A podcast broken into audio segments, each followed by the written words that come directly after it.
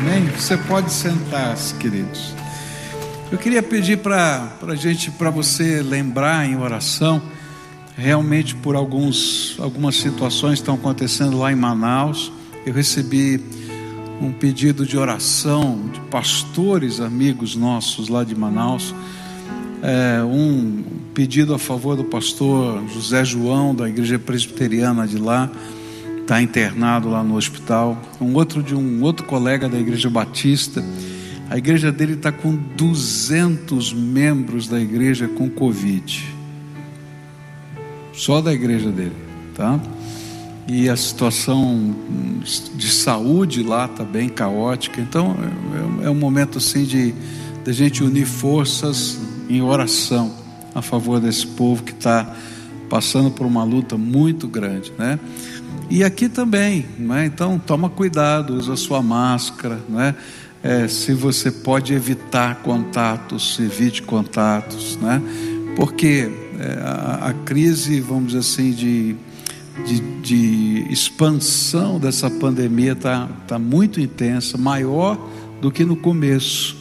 Então, tenha juízo, é? Nós temos a graça de Deus, a misericórdia de Deus, mas eu nunca vou me esquecer de uma pergunta que alguém fez, né, quando estava tendo uma epidemia de AIDS, de AIDS no Quênia, para um dos médicos que estavam numa conferência e ele, eh, os irmãos lá perguntaram: mas quantos crentes tem, tem AIDS? Ele falou: olha, 30% da população tem AIDS. Ele falou: não, não, eu perguntei quantos crentes? Ele falou: 30%. Porque quando se espalha uma pandemia, ela pega todas as pessoas. Então, a gente precisa entender isso. Temos a graça de Deus, temos o poder do Senhor, mas Deus nos deu inteligência, não é? E isso chama-se o mandato cultural. A gente tem que aprender a passar por meio dessas situações com sabedoria e com inteligência. Amém? Tá? Então ore por, pelo nosso pessoal lá de Manaus, pelas igrejas, pelos pastores que não sabem como lidar com a situação. As igrejas estão tentando ajudar, mas às vezes não têm condições de ajudar. Então, que a gente possa estar juntos nessa batalha. A gente tem estudado, desde a semana passada, sobre um tema que Deus colocou no meu coração. Alguém me perguntou assim, mas como é que veio esse tema no seu coração? Semana passada. É, é, eu, eu, tinha tirado um tempo de férias e, e voltei um pouquinho antes. E, e eu queria me preparar para estar no culto, então eu tirei alguns dias para fazer algo que eu não tinha tido condições de fazer muitas vezes no ano de 2020 eu vou, fui para minha árvore. Você sabe que eu tenho uma árvore cativa lá no Parque Barigui. E então eu fui alguns dias da semana para lá para ficar debaixo daquela árvore orando e buscando a presença de Deus. E enquanto eu estava ali na presença do Senhor, o Senhor colocou esse sentimento de compartilhar com vocês sobre o tema de ressurgir das cinzas é, quando a gente vive por uma situação tão, tão opressiva, tão angustiante, com tantas pressões, às vezes a gente se sente aninhado nas próprias cinzas da gente. E a gente não sabe como sair dali, não é?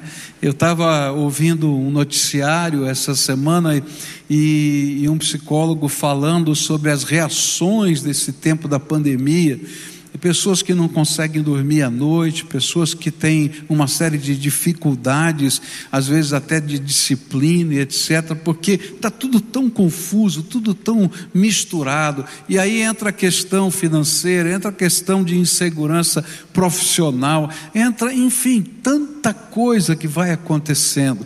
E no meio de tudo isso, às vezes a gente se sente aninhado nas próprias cinzas da gente. E a gente não consegue ter perspectiva de futuro e assim por diante. E aí, olhando para isso, é, a gente começou a estudar semana passada sobre esse tema e vimos que sobre esse tema, a primeira coisa que Deus colocou no meu coração é que às vezes a gente perde a perspectiva de Deus para as coisas que estão acontecendo. A gente tem uma perspectiva concreta, real, a gente enxerga o que está acontecendo, mas a gente não consegue olhar com os olhos de Deus. E aí o Senhor tem que nos dar um choque de realidade com a palavra dele, com a presença dele, com a percepção do que ele está no controle, para que a gente possa é, sair das nossas cinzas. Depois, no culto da noite, nós começamos a estudar que às vezes nós ficamos presos, aninhados nesse, nessas cinzas, porque estamos, somos prisioneiros do nosso passado. Então, coisas que aconteceram na nossa vida nos aprisionam. E a gente começou olhando para a culpa, e que muitas vezes a culpa é que nos aprisiona. E começamos a olhar para o tema da culpa à luz das palavras que a Bíblia usa para pecado. Por quê? Porque a culpa ela tem várias nuances diferentes, tem vários aspectos diferentes. Eu falei até que existe culpa falsa, culpa que não é culpa, mas que às vezes a gente carrega no coração. Mas a culpa verdadeira, isso que a gente está querendo olhar, aquela que a gente, próprio, a gente mesmo construiu. Então nós começamos a olhar alguns algumas palavras que nos ajudam a perceber e ver como é que a gente fica amarrado a isso. E nós olhamos que uma das palavras que classificam, caracterizam o pecado é a amartia, que quer dizer errar o alvo. E aí a ideia é que a gente às vezes se sente culpado por não ser o que deveria e poderia ser, de não alcançar o seu próprio potencial. E aí a gente fica amarrado no nosso passado, porque eu não consegui, porque eu não fiz. Eu, puxa vida, eu sou capaz, sou inteligente, teve isso, estudei aquilo, mas olha, não deu certo e não vai, e aí eu vou ficando amarrado ao meu passado. A segunda palavra que vimos na, na, na semana passada foi para bases, nesse sentido que significa cruzar a linha que separa o bem do mal porque às vezes a nossa culpa é porque somos o que nunca deveríamos ser. Eu nunca quis ser isso, mas agora eu sou. Entende? E aí eu me sinto amarrado ao meu passado. Nessa manhã, eu queria olhar para outras palavras que denotam é, essa culpa dentro de nós. E uma delas é paráptoma. E essa palavra significa queda escorregão. Não é? E a ênfase aqui é ser algo que não é tão deliberado, aconteceu, é um acidente na minha vida, mas esse acidente está afetando toda a minha vida. Às vezes nós dizemos que uma palavra, um gesto, uma reação escapou, saiu, a gente escorregou. Todavia, isso nos mostra do que estava cheio o nosso coração. Porque a Bíblia vai dizer lá em Mateus 12, versículo 34: Pois a boca fala do que está cheio o coração. E aí a gente sente culpa, mesmo quando nós escorregamos, pois sabemos que tomamos uma decisão. Mesmo que tenha sido um acidente na nossa vida, eu escolhi, eu tomei a decisão. E mesmo que tenha sido impensada, foi uma decisão que teve consequências, que machucou pessoas e quem sabe até ceifou uma vida. E dependendo dos efeitos desta queda, nós podemos nos tornar prisioneiros do nosso passado. E um exemplo disso, bem claro na Bíblia, foi Pedro, não é? Eu fico impressionado como Pedro tinha tanta convicção de que ele estava comprometido com Jesus. E ele vai dizer lá em Mateus capítulo 26, versículos 33 a 35. Pedro respondeu: Ainda que todos te abandonem, eu nunca te abandonarei. E respondeu Jesus: asseguro-lhe que ainda esta noite, antes que o galo cante três vezes, você me negará. Mas Pedro declarou: mesmo que seja preciso que eu morra contigo, nunca te negarei. e todos os outros discípulos disseram o mesmo. Mas você conhece a história. Quando ele estava em volta daquela fogueira, né? E começaram a perguntar: Você é Galileu? Você está com ele também. Né? E ele disse: Não, não sou, não, não tenho nada a ver com esse homem. Né? Não, mas olha, a tua fala, o jeito que você fala, o teu sotaque, deixa claro que você é de lá, você está junto com esse homem. Não, de jeito nenhum, não é? E aí chega a terceira vez, daí né, perguntam, e ele agora, agora esbraveja, fala impropérios, diz a Bíblia, e de repente o galo canta pela terceira vez. E aí eu fico pensando na graça de Deus, como Ele trabalha com pessoas que vivem a culpa de uma queda. É complicado porque quando a gente escorrega, não é? E a gente sabe que apesar de ter sido um acidente, foi uma decisão da gente, isso tem consequências. E as consequências afetam a nossa vida e a vida de pessoas que estão ao nosso redor. E às vezes nós carregamos uma culpa muito profunda com relação a isso. E a gente se sente sem condições de continuar o processo da vida. Porque, apesar de ter sido um acidente, a gente participou do processo e agora a gente se sente marcado para o resto da vida. Eu me lembro de uma senhora uma jovem senhora que começou a frequentar a igreja e essa moça, não é, ela teve um problema no seu passado.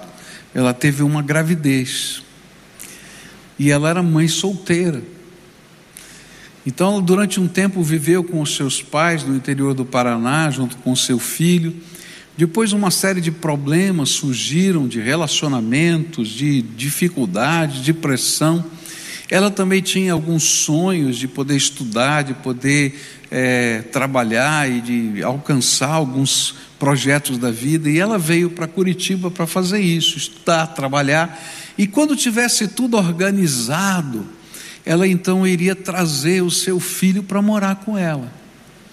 E o interessante é que ela fez o que estava proposto, ela estudou, trabalhou, conseguiu se organizar, não era uma pessoa rica, nada disso, mas uma pessoa que estava com a sua vida encaminhada, organizada, com o seu emprego e assim por diante. E algumas vezes que eu conversava com ela, eu dizia assim: quando é que você vai trazer o seu filho para morar com você? Mas sabe aquela culpa daquele acidente e aquela situação toda que estava lá no passado, davam a ela a sensação de que ela nunca poderia ser uma boa mãe, que ela nunca teria a capacidade de organizar tudo na vida dela. E muito interessante é que, como foi difícil para aquela mulher ter a coragem de um dia ir lá para sua casa, depois de conversar com seus pais, de acertar todas as coisas para que fosse uma coisa bonita, justa, trazer o seu filho para morar com ela e continuar a sua vida. Por quê? Porque de alguma maneira ela estava amarrada ao seu passado. Tem muita gente que coisas aconteceram na sua história e de repente ficam amarradas ao seu passado. E eu acho tremendo como Deus trabalha essas coisas na nossa vida. Porque o Senhor vai dizer para Pedro, não é? naquele mesmo dia, em que ele é, tinha dito que estaria pronto a morrer por Jesus, ele vai dizer assim: Olha, mas eu orei por você. E quando você se converter, eu acho tremendo isso, apacenta as minhas ovelhas. Está lá no começo, antes da queda. E aí a palavra de Deus vai dizer lá em Lucas 22, versículos 60 a 62, diz assim: Pedro respondeu: Homem, não sei do que você está falando. E falava ele ainda quando o galo cantou. E o Senhor voltou-se e olhou diretamente para Pedro. E então Pedro se lembrou da palavra que o Senhor lhe tinha dito: Antes que o galo cante hoje, você me negará três vezes. E saindo dali chorou amargamente. Eu acho tremendo porque o Senhor tinha dito para ele: Eu orei por todos vocês. Orei por você, Pedro. E quando você se converter, apacenta os meus cordeirinhos. Ele estava sendo julgado, Jesus estava sendo julgado. Estava sendo, estava sendo lá naquele tribunal questionado. Mas quando o galo cantou, a Bíblia diz que ele olhou pela janela e procurou Pedro. Olha que coisa tremenda. Ele parou tudo e procurou Pedro. E o olhar de Jesus se encontrou com o olhar de Pedro. E ainda que não houvesse qualquer palavra, as palavras que haviam sido ditas estavam no coração de Pedro. E a palavra era essa: quando você se converter, apacenta os teus cordeirinhos. Eu já orei por você. Sabe, a maneira que Deus trabalha os nossos acidentes é indo nos encontrar no lugar em que nós estamos. Se você escorregou e caiu, eu quero dizer para você que Jesus está aí do teu lado. E Ele mesmo já intercedeu por você, porque a palavra de Deus diz que nós temos um advogado diante do Deus Todo-Poderoso, que é Jesus Cristo justo, aquele que morreu na cruz do Calvário por nós. E mais, ele olha para a gente e diz assim: pode levantar daí, porque conversão é isso, a gente não ficar no lugar em que estava, se levantar, dar meia volta. E aí, quando a gente vive esse arrependimento, a gente vive o encontro de uma camaradagem com Jesus. E quando Jesus ressuscita, e a gente vai encontrar isso lá em João, capítulo 21, versículos 15 até 17, nós vamos encontrar Jesus indo ao encontro de Pedro. E lá naquele encontro, ele vai perguntar três vezes para Pedro: Pedro, tu me amas? Lembra disso? Pedro, tu me amas? Pedro, tu me amas? Quantas vezes ele negou Jesus? Três. Quantas vezes ele disse que Jesus para Jesus que amava? Três. E quantas vezes Jesus disse a mesma coisa que tinha dito antes? Apacenta os meus cordeirinhos. Ou seja, volta para o caminho e cumpra a missão que eu preparei para você. Eu acho tremendo porque quando um acidente acontece na nossa vida, a gente não precisa ficar largado pelo chão, porque o Senhor Jesus mesmo vai nos pegar, nos arrancar, nos levantar. E não apenas nos, apenas nos levantar, vai nos recomissionar. No mundo, Ninguém daria uma segunda chance com grande autoridade. A gente, quem sabe, até deu uma segunda chance mais ou menos, meia boca. Mas Jesus colocou Pedro para cuidar de todos os discípulos. Porque o Senhor quer levantar aqueles que estão caídos. Eu não preciso ficar aninhado nas minhas cinzas. Jesus se importa. E Ele quer nos libertar da nossa culpa com o seu perdão. E não apenas nos libertar da culpa, mas nos levantar e nos recomissionar na nossa missão. E, mais do que isso, talvez algumas pessoas dizem assim: é, é verdade, mas com Pedro, ele apenas tinha machucado Jesus, porque a queda dele foi só com Jesus. Mas às vezes as nossas quedas afetam a vida de outras pessoas, machucam o coração de outras pessoas, ferem a alma de outras pessoas. E parte dos processos a gente não consegue restaurar, porque a vida passou, dependendo do tempo que levou para você se levantar dessa queda. Talvez a vida tenha passado, você perdeu muitas oportunidades, mas eu acho tremendo, porque mesmo assim Ele nos ajuda a restaurar os corações que nós ferimos. Isso fica claro lá em Marcos capítulo 5, versículos 18 a 20. E quando Jesus estava entrando no barco, o homem que estivera endemoniado suplicava-lhe que o deixasse ir com ele. E Jesus não o permitiu, mas disse: Vá para casa, para sua família, e anuncie-lhe quanto o Senhor fez por você e como teve misericórdia de você. E então aquele homem se foi começou a anunciar em Decápolis o quanto Jesus tinha feito por ele, e todos ficavam admirados. Sabe quem é esse homem aqui? Aquele endemoniado de Gadara. Aquele homem que tinha perdido tudo. E ele disse: Deixa eu entrar no barquinho. Ele diz: Não, volta para tua casa e volta para os teus e diga tudo quanto o Senhor te fez. Eu não sei se a primeira vez que ele contou a história, alguns dos familiares disseram assim: já ouvi algo parecido, vai dar tudo errado daqui a pouco, ele vai mudar de cabeça outra vez, ele vai fazer de novo, porque é assim. A diferença é que agora o poder de Jesus estava agindo na vida daquele homem, e a transformação era verdadeira, e o testemunho era real, e aí a cura veio e vem acontecendo no coração e na vida das pessoas. Então, se você escorregou, eu quero dizer para você: Jesus está olhando para você. E Jesus tem algo tremendo para a tua vida. E Ele quer te levantar. Você não precisa ficar aí. Outra palavrinha que a gente tem que olhar aqui é anomia, não é? É atuar fora da lei. E aqui é mais grave, porque às vezes a nossa culpa vem de algo que deliberadamente a gente fez, optando pelo mal.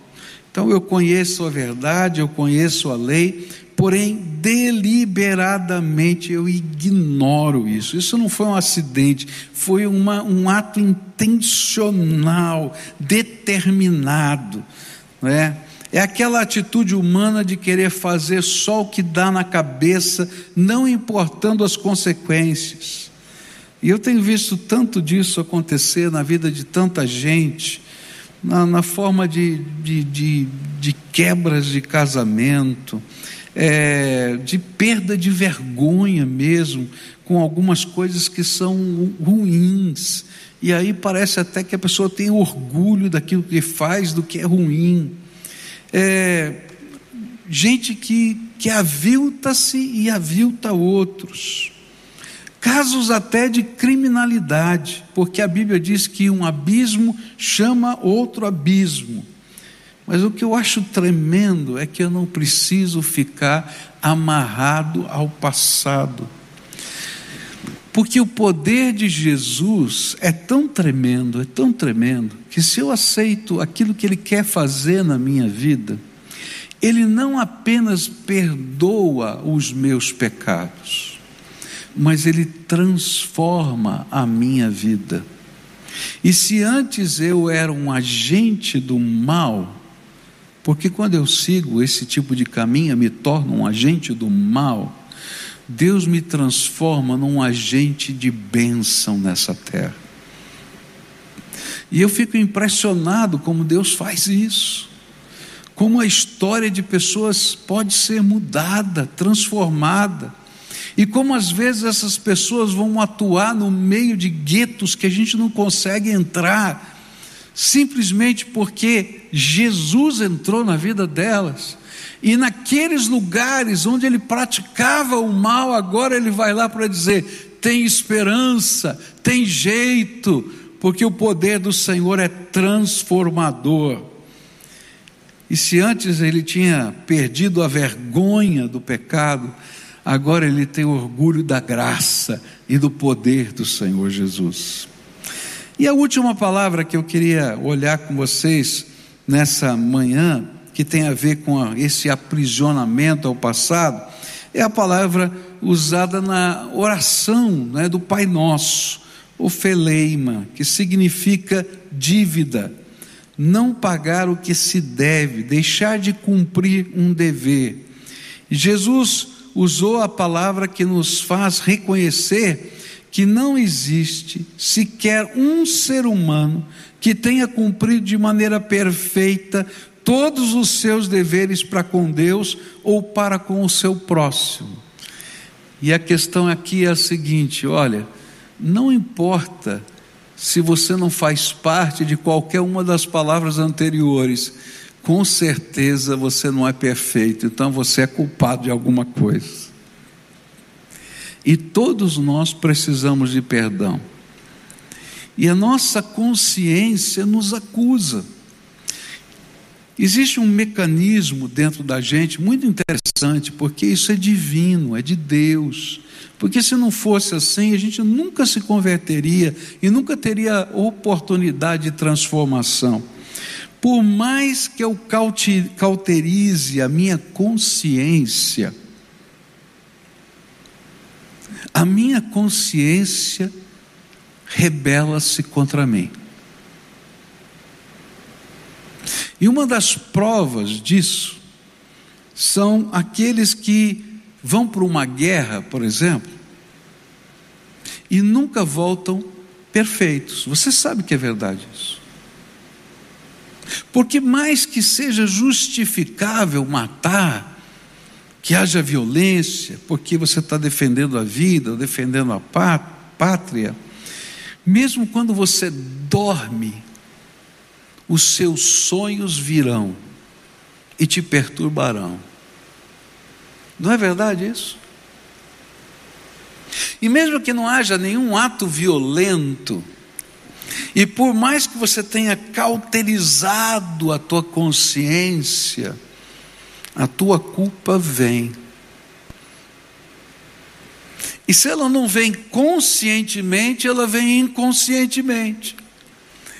Aí você começa a ter pesadelos, sonhos perturbadores, sonhos que você quer entender e não consegue entender porque eles parecem tão misturados, tão enrolados, mas é de alguma maneira você dentro de você, a tua alma, o teu espírito, a tua consciência dizendo: você não está bem, você precisa de uma intervenção, de uma graça do Todo-Poderoso na tua vida. E tem muita gente que fica aprisionado a isso. E eu quero dizer para você que a cura para isso é uma intervenção poderosa de Jesus na nossa vida. E a Bíblia vai nos dar alguns passos muito simples para a gente poder viver essa transformação poderosa do Senhor Jesus. Primeira coisa que precisa acontecer para a gente viver essa libertação do pecado ou a libertação da culpa na nossa vida. É arrependimento. Se eu não reconheço que o mal faz mal, eu nunca vou poder estar bem. E vai ter que chegar uma hora que eu vou ter que dizer: sabe de uma coisa? O mal faz mal, não só para o outro, mas para mim mesmo. E o arrependimento é quando eu desejo ser diferente do que eu sou. E eu vou buscar algo de Deus para poder ser diferente do que eu sou.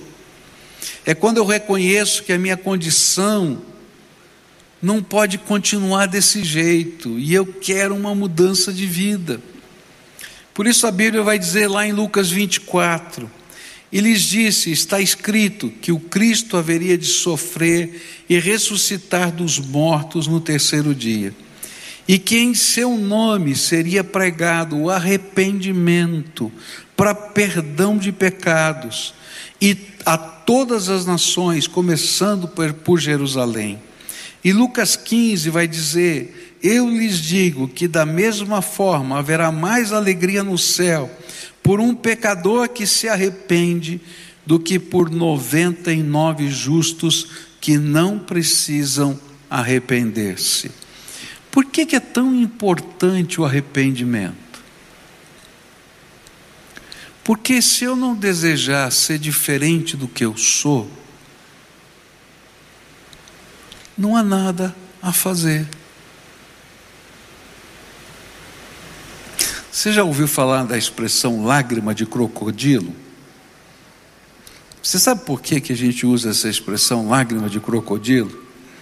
Porque o crocodilo, quando ele dá aquela bocanhada assim, pega a presa dele, duas lagriminhas correm da sua, da, dos seus olhos. E a expressão lágrima de crocodilo é isso, quer dizer, você continua fazendo, mas chora. E tem gente que faz isso, chora o seu pecado, mas não quer mudança na sua vida. Chora a sua culpa, mas não quer transformação. E a palavra de Deus diz que não há como o poder de Jesus mexer nisso, porque isso chama-se hipocrisia. Mas quando existe arrependimento, abre-se uma janela, abre-se uma porta de esperança e graça na vida da gente. Porque quando Deus olha para o nosso coração arrependido, Ele é movido de íntima compaixão para restaurar a nossa vida. Segundo passo para a gente poder desfrutar de uma libertação da culpa é confissão. Se nós afirmarmos que estamos sem pecado, diz lá 1 João 1, enganamos-nos a nós mesmos e a verdade não está em nós. Mas se confessarmos os nossos pecados, Ele é fiel e justo para perdoar os nossos pecados e nos purificar de toda injustiça. Se afirmarmos que não temos cometido pecado, fazemos de Deus um mentiroso e a Sua palavra não está em nós. O segundo passo nessa restauração do passado é, depois do arrependimento, a confissão. confessar, a palavra confessar significa eu concordo. Eu concordo com Deus com relação à minha culpa. E aí eu vou dizer, Senhor, eu não tenho justificativa. Foi um acidente, mas eu decidi. Eu optei por isso, eu fiz aquilo, eu fiz aquilo outro. E eu preciso de uma restauração. Só o Senhor pode me dar essa restauração. Tem muita gente doente porque não entende o poder, o poder da confissão. Um dos exercícios que a gente faz de cura interior, né, dentro dos programas que a igreja tem de cura interior, é primeiro a gente confessa para Deus os nossos pecados, a gente coloca para Deus tudo que já aconteceu na nossa vida, tudo que está afetando a nossa vida com culpa. Em alguns casos, a gente tem que dar um passo além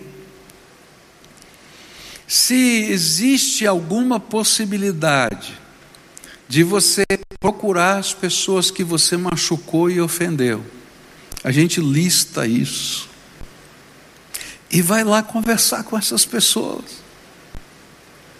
E você não, não pode imaginar o poder transformador e curador que isso tem, mesmo que a pessoa não aceite o seu pedido de desculpas. Por quê? Porque diante de Deus você fez o seu máximo. E há alguma coisa que acontece na cabeça da gente, pelo poder do Espírito, que diz: você está livre dessa responsabilidade. Muitos anos atrás apareceu uma jovem e ela tinha um problema sério, ela não conseguia se conter ela, quando entrava num estabelecimento, num lugar, às vezes até numa casa, ela roubava, ela era uma cleptomaníaca. E aquela jovem que cresceu na igreja, um dia veio me procurar, pastor, eu tenho um problema, não sei o que fazer. Eu já tentei tudo, eu já orei, já jejuei, já fiz isso, já fiz aquilo. Eu falei: Tá bom, querido, então você vai pegar uma, um, uma folha e vai anotar tudo que você já roubou, que você lembra. E se você tem isso em casa, você vai separar isso. Eu falei, Ih, pastor, uma folha só não dá, não. Tá bom, então pega lá um caderno e vai lá e vai fazendo. E ela começou a anotar, anotar. Aí ela veio com aquela folha toda para mim, eu disse: ótimo. Separou o material, tá bom. Então agora você vai voltar na casa, na loja, no lugar e vai devolver o bem. E se a pessoa não aceitar o bem, você vai pagar pelo bem que você roubou. Bom, na primeira semana acabou o dinheiro dela. Não tinha mais nada. Aí ela disse, pastor, mas acabou o meu dinheiro. Eu falei, ok. Você tem alguma coisa tua? Ela falou, tem o meu carro, que eu uso para trabalhar, para fazer. Ok, vai vender o seu carro. Põe à venda. Aí quando ela colocou o carro à venda, porque ela ia pagar todo mundo que ela tinha roubado, o pai dela veio me procurar. Pastor, você está fazendo com a minha filha? Vai vender o carro agora? Falei assim: o senhor quer que a sua filha fique de carro e continue doente para o resto da vida ou quer que ela seja curada sem carro? Eu quero que ela fique boa, curada, então deixa ela vender o carro.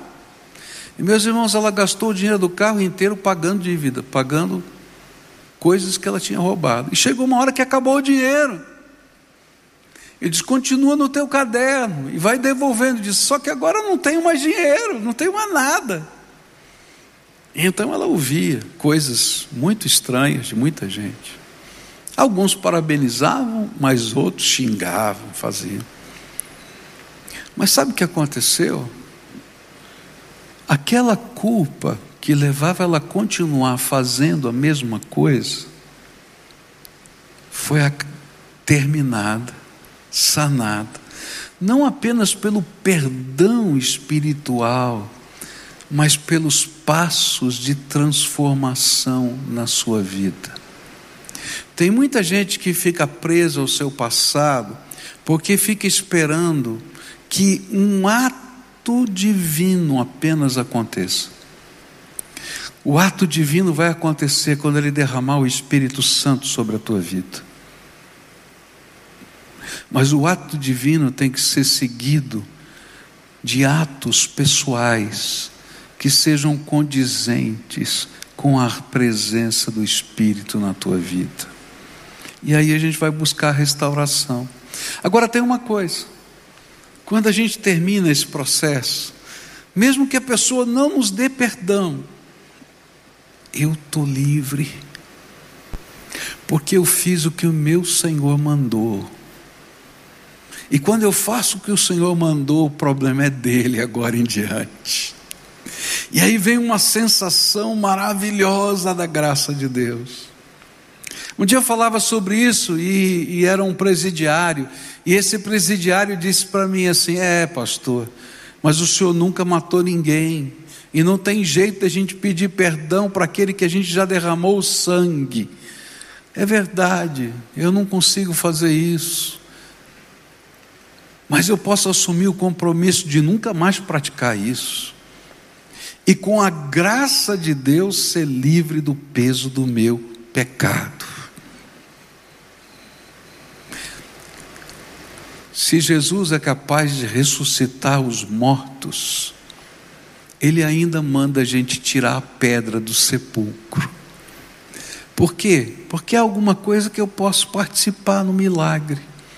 E quando há alguma coisa que eu possa participar no milagre, ele diz: vai lá, porque eu quero que você seja parceiro meu na obra que eu vou fazer na tua vida. Nessa manhã eu queria orar por libertação do passado, especialmente da culpa.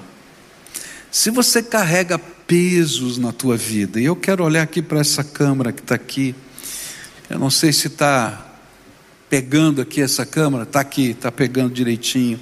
Você que está aí em casa, você que está assistindo pela internet, pela televisão, Jesus quer libertar você do peso do seu passado, especialmente da sua culpa. E aquilo que eu vou fazer aqui com esse povo, eu vou fazer com você aí, porque eu creio no poder transformador de Jesus. Eu queria desafiar você que está aqui, você que está em casa, a dar alguns passos de fé hoje, muito sérios. O que está doendo no seu coração como culpa? A gente tem que identificar. O que que incomoda você? O que que a tua alma está doendo? O que que está mexendo com você? Quais são as lembranças? Quais são as marcas? E é interessante, queridos, é que às vezes as marcas que a gente traz de culpa, elas elas têm a ver com coisas que pessoas fizeram para nós. Eu já vi muita gente abusada, tá? sexualmente abusada, que sente culpa. Oh, mas foi um abuso, era pequeno. Mas sabe por quê? Porque sentiu prazer. Porque mexeu com a sua sexualidade. Aquilo que é do outro, a gente vai deixar para o outro. Mas aquilo que me incomoda, eu vou colocar na mão de Deus. E vou trabalhar com esse processo na minha vida. O que é importante é não ser prisioneiro do nosso passado. O inimigo usa essas coisas como laços na nossa vida e nos aprisiona. Você sabe qual é o significado de um dos nomes do diabo, que é Satanás? É acusador, o adversário acusador. E Ele fica tilintando na nossa alma as nossas culpas. E toda vez que surge uma porta, uma oportunidade, uma bênção, uma, um chamado, às vezes nós nos sentimos tolhidos, amarrados, porque temos laços do passado laços espirituais, laços emocionais, laços. Hoje Jesus quer quebrar esses laços e dizer: Você é livre, você é livre no poder do meu nome. Tem um processo nisso, a gente vai dar o primeiro passo hoje. O primeiro passo é arrependimento, o segundo passo é confissão, o terceiro passo é fé, é crença no poder restaurador de Jesus. O quarto passo é restauração. É quando a gente vai e faz acertos, mesmo que a pessoa não aceite. A gente vai, olha, eu estou aqui porque Jesus me mandou. Jesus me. Ah, mas que Jesus nada, não faz mal. Eu estou aqui só para dizer isso. Jesus me mandou. Falhei, errei, pequei. Gostaria de poder voltar atrás, mas não posso. Mas eu quero dizer que eu sou uma nova pessoa a partir de hoje. E sabe, isso é libertador. Isso é libertador. Então, se você está aqui conosco, ou se você está aí na sua casa, eu quero dizer para você: hoje vai acontecer um milagre, em nome de Jesus. Laços serão desatados, correntes serão quebradas, porque o Senhor é poderoso para fazer muito mais abundantemente além daquilo que pedimos e pensamos. Tem gente que imagina que tem uma urucubaca na cabeça, não é? Sabe aquela? Tinha um, um, desenho animado, desenho não, um gibi, não é? Que tinha um garoto que andava com uma nuvem escura na cabeça, não é? Eu me lembro disso quando era garoto. Tem gente que se sente assim, eu quero dizer, hoje vai sair essa nuvem escura, porque o Senhor vai fazer algo novo na tua vida. A gente vai dar o primeiro passo, é dizer: Senhor, estou aqui, tenha misericórdia de mim, minha confissão, meu arrependimento, minha fé. Depois faz uma lista das coisas que te marcam e pede graça de Deus para poder começar processos de restauração. E veja como o Senhor vai te, vai te ajudar nisso. Eu vou orar por você, mas depois eu queria acompanhar você nesse processo, tá? Porque esse tipo de coisa mexe muito com a gente, emocionalmente, espiritualmente. Então, se a gente cutuca e não ajuda, Talvez você fica perdidinho aí no meio da tua jornada, tá? Por isso que a gente tem um monte de processos aqui na igreja de cura interior, onde pessoas acompanham a vida da gente nesse processo. Então você vai dar o primeiro passo, mas deixa a gente te ajudar no segundo passo, no terceiro passo, no quarto passo, e assim a gente vai caminhando junto com você nessa jornada. Você não está sozinho, você tem uma comunidade de irmãos. E se todos nós vivemos culpa e precisamos de perdão, então aquele que vai te ajudar pode ter certeza que já foi um perdoado, tá? E é assim que funciona. Então agora vamos orar na presença de Deus. Se o Espírito de Deus está falando com você, eu queria pedir para você ficar de pé para a gente orar junto agora. Se o Espírito de Deus está chamando você para essa restauração, Fica de pé, eu quero interceder pela tua vida, tá? Se você está na sua casa, se ajoelhe agora na presença do Senhor. Se você está no teu carro, querido, encosta o carro agora. Se está ouvindo pela rádio, encosta agora o carro. Você está ouvindo um podcast, encosta agora, para um pouquinho tudo que você está fazendo, para você falar com o Todo-Poderoso agora, com o Todo-Poderoso. Primeira oração é tua, eu não posso fazer. O que é que Deus te revelou? O que é que Ele mostrou para você? Fala para Ele, Senhor, hoje o Senhor me mostrou isso. Eu estou sentindo o toque do Teu Espírito nessa área da minha vida, nesse fato, nessa história, nessa lembrança, nos sonhos opressores que às vezes vêm na minha mente. Eu não sei o que Deus está falando com você, fala você com Ele. Se isso te faz lembrar de coisas que você tem culpa, então diga: Senhor, eu me arrependo, como eu gostaria que nunca tivesse acontecido. Mas eu não quero ficar onde eu estou. Eu quero sair dessa encruzilhada, dessa amarra, para uma vida nova. Me ajuda, me ajuda. E Senhor, eu vou dar os próximos passos com a ajuda de alguém que vai me, me orientar, mas eu vou dar os próximos passos para que eu possa restaurar as pessoas que eu machuquei. Mas hoje eu preciso de uma intervenção do Teu Espírito Santo. Agora eu quero orar por você. Pai querido, tu estás ouvindo a oração desses que estão aqui, daqueles que estão ouvindo pelo rádio, pela televisão, pelos, pelas mídias sociais. Nesta hora eu quero te pedir um milagre. Senhor, derrama o teu Espírito Santo agora. Lembra-te, Jesus, quando tu fostes ao encontro de Pedro, lá no mar da Galileia e o Senhor fez um milagre da pesca maravilhosa pela segunda vez. E o Senhor chamou bem para pertinho Pedro e o restaurou. Eu quero te pedir agora, Senhor, com a presença do Teu Espírito Santo, enche o coração dessa pessoa que está sendo liberta hoje. Que venha, Senhor, graça, poder, autoridade libertadora, Senhor, sobre essa vida. Que venha, Senhor, um poder transformador. Que as amarras sejam quebradas, que as correntes sejam destruídas e que o poder do sangue de Jesus se revele na fraqueza dessa alma. Escuta, Deus, a minha oração e abençoa o teu povo. É aquilo que eu oro em nome de Jesus.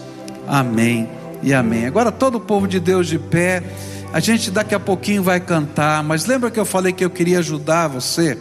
Então tá aparecendo aí, ó, pibcuritiba.org.br Jesus. Você vai preencher os dados ali. Alguém vai fazer contato com você essa semana, essa semana, tá? E se você tiver querendo ser acompanhado nesse processo, tá? De lidar com a culpa, de, de trabalhar essas restaurações, tá? Você vai dizer para a pessoa que vai entrar em contato com você: olha, eu estou precisando de ajuda em cura interior, tá?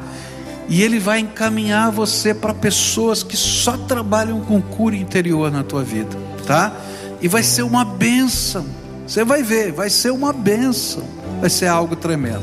Segunda coisa que eu queria dizer para você, hoje à noite, eu vou falar sobre mágoa. Às vezes a gente não carrega tanta culpa quanto carrega mágoa. E tem muita gente presa no passado por causa das suas mágoas. Então, se você puder estar conosco aqui no culto, aleluia, graças a Deus, vai ser uma benção. Se você não puder, sintoniza lá na televisão, ah, no rádio à noite a gente não transmite ao vivo, não é? Depois ela vai aparecer durante a semana a mensagem, mas pode pegar lá no podcast, pode pegar lá no YouTube, participa, porque faz parte, é continuação disso aqui. Uma coisa está ligada à outra. Ao mesmo tempo que eu tenho culpa, eu tenho raiva de algumas pessoas, porque elas também me machucaram.